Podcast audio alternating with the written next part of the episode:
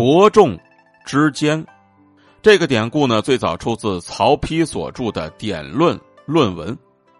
古代的时候呢，由于农耕需要劳动力，因为多生儿子就可以增加劳动力，所以呢，就形成了多子和重男轻女的传统思想。多子则自然形成了儿子出生先后的顺序，也就有了伯仲之分了。而自古以来呢，就以亲如手足来比喻兄弟之间的亲密关系，但是。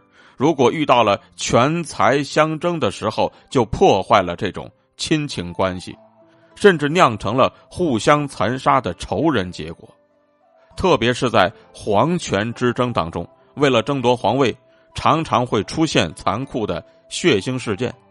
而这种兄弟之间的相残呢，可以说在封建皇权统治时期，那是屡见不鲜的事情。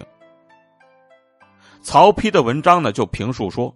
文人之间互相轻视，自古以来就是如此。傅毅和班固这两个人文才相当，不分高下。然而班固却轻视傅毅。他在写给他弟弟班超的信里就说：“傅武仲因为能写文章，就当了兰台令史，但他却是下笔千言，不知所指。而人呢，总是会善于看到自己的优点。”然而，文章呢也不只是只有一种题材，很少有人各种题材都擅长的。因此呢，人们总是会以自己所擅长的去轻视别人不擅长的。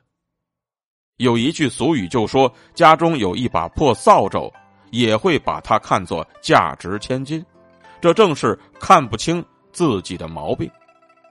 而在三国时期的文人，也只不过包括了鲁国人孔融、孔文举，广陵人陈琳、陈孔章，山阳人王粲、王仲宣，北海人徐干、徐伟长，陈留人阮宇、阮文瑜，汝南人应场、应德廉，东平人刘桢、刘公干这七位。而这七位呢？在学问方面可以说是兼收并蓄，没有什么能够遗漏的；在文辞方面更是自助伪词，没有借用别人的；在文坛上呢，各自就像是奇迹千里奔驰，并驾齐驱。而如果想让他们互相亲服，那实在是太困难了。而曹丕在审查自己才能的时候，就认为呢，他有能力来衡量别人，所以呢。